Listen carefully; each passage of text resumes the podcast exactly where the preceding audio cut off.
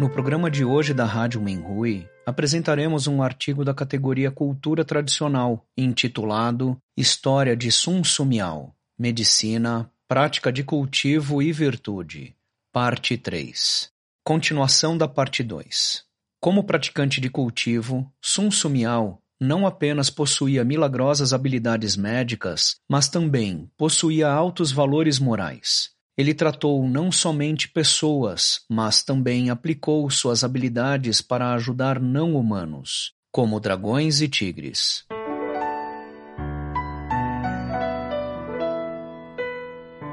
Curando um dragão. Numa noite, alguém bateu à porta da cabana de Sun nas montanhas. Ao abrir a porta, Sun viu um sábio vestido de branco. Estava chovendo forte e havia sons de trovões e raios cruzando o céu, mas as roupas do sábio não estavam molhadas. Você está aqui por causa de sua enfermidade? Sun perguntou. O homem assentiu para dizer que sim. Depois de examinar seu sistema de meridianos, Sun perguntou: Você não é um humano, certo? O homem foi surpreendido. Em seguida, ele se acalmou e perguntou: Por que você acha isso? Sun sorriu e respondeu: Você veio com trovões e raios, chuva torrencial e ventos uivantes. Assim que você se acalmou, todos eles cessaram. Suas roupas não estavam molhadas na chuva e seu sistema de meridianos é muito único. Se não me engano, você deve ser a venerada deidade dragão do Palácio das Águas.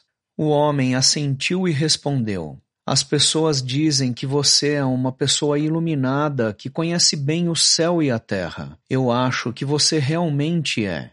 Então, a divindade falou sobre o seu problema. Vários dias atrás, ele sentiu fome e comia coisas às pressas. Mas havia algo preso em seu esôfago. Nos últimos dias, para sobreviver, ele só conseguiu tomar sopa. Ao ouvir a história, Sun pediu ao atendente que trouxesse um balde de sopa de ervas. Ele disse à divindade para tomar a sopa sem parar, caso contrário, seria difícil curar seu estado. O homem pegou o balde e consumiu de uma só vez. Houve uma agitação em seu estômago e um desconforto na sua garganta. Abaixando a cabeça, ele vomitou no balde. Ao olhar para o balde, surpreendentemente ele viu uma longa cobra dentro dele. Muito obrigado por esse maravilhoso remédio. Isso realmente resolveu o meu problema, disse o homem, admirado. Sun respondeu com um sorriso. Não é nada especial, é apenas um pote de alho amassado e misturado com vinagre. A cobra é incapaz de suportar um sabor azedo e fortemente picante. Após uma pausa, Sun continuou. Embora a raiz da sua doença tenha sido removida, sua força ainda não foi restaurada. Que tal eu aplicar uma agulha e assim você ficará bom de uma vez por todas? O homem, concordando, disse que sim. Andando por detrás do homem, Sun pegou uma agulha de um metro de comprimento e, de repente, a inseriu perto do topo da cabeça do homem. Uivando alto, o homem voltou à sua forma original, um dragão gigante, largo, com o corpo coberto de escamas de prata. Imóvel, o dragão caiu no chão e seus dois olhos enormes estavam olhando para Sun. Assim que eu puxar a agulha, por favor, corra rapidamente para aquele muro de pedra. Se você conseguir atravessar as rochas e voar alto, sua energia será restaurada, afirmou Sun. No momento de puxar a agulha, Sun disse em voz alta: Agora, depressa! O dragão girou o seu corpo em direção às rochas e desapareceu velozmente através da parede de pedras, deixando um grande buraco através dela. Após um tempo, a voz do homem de branco veio do céu. Obrigado por ajudar os não-humanos e dar um bom exemplo aos imortais. Depois de eu voltar, sempre ajudarei as pessoas, prevenindo-as das secas e das inundações.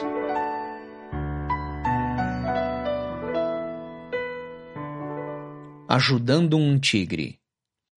Uma vez, quando Sun estava voltando para as montanhas após um tratamento de pacientes, um tigre feroz pulou dos arbustos e bloqueou seu caminho. Como cultivador do tal, Sun já havia levado a vida e a morte muito levemente, mas ao encontrar com um tigre dessa maneira, o fez considerar as coisas e ele ficou bastante surpreso. Aparentemente o tigre sentiu que Sun havia entendido mal suas intenções e parou a um metro e meio de distância dele. Em seguida, recolheu suas garras da frente e agachou-se no chão, como uma pessoa se prostrando. Sun sentiu que era uma situação estranha e pensou consigo mesmo que esse barão ladrão das montanhas provavelmente estava precisando de ajuda. Então perguntou ao tigre: Você tem uma doença que precisa de tratamento?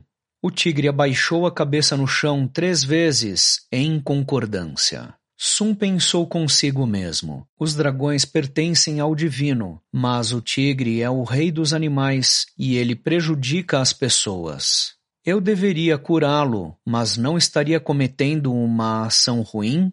Então ele disse: Durante toda a minha vida, não tratei vilões perversos e nocivos. Você é uma criatura cruel. Se eu lhe ajudar a tratar sua doença, como saberei que você não continuará matando as pessoas? Com essas palavras, Sun continuou andando adiante. Seguindo-o de perto, o tigre mordiscou o casaco de Sun e ronronou com lágrimas nos olhos. Sendo um cultivador compassivo, Sun sentiu pena dele e começou a chorar. Sun parou e disse: tudo bem se você realmente quer que eu o trate, mas, a partir de agora, você deve prometer não prejudicar as pessoas. O tigre largou o casaco de Sun, agachou-se no chão como um cordeiro e assentiu. Sun continuou. Hoje em dia as pessoas geralmente não cumprem suas palavras. Eu não sei se você faria isso também. Então, por favor, venha até mim todos os dias e assim eu poderei verificar sua boca para ver o que você comeu. Novamente o tigre assentiu. Quando o tigre abriu a boca, Sun olhou para dentro e viu um osso preso na garganta dele. Ele pegou um sino de cobre e o colocou dentro da mandíbula do tigre para impedir que ele o mordesse. Então, Sun colocou a mão na boca do tigre e puxou o osso com toda a força. O tigre estava com uma dor enorme e, por causa disso, acabou mordendo o sino, mas não machucou Sun. Dessa forma, Sun curou a doença do tigre. O tigre cumpriu sua promessa e o acompanhava todos os dias. Quando Sun ia na montanha para colher ervas, o tigre levava a cesta de remédios e a enxada. Quando Sun ia tratar os pacientes, o tigre carregava Sun e a sua cesta de remédios até o destino. Nos tempos antigos, os médicos chineses sempre carregavam um sino com eles. Por causa dessa história, mais tarde, o sino foi chamado de o Sino do Tigre. Continua.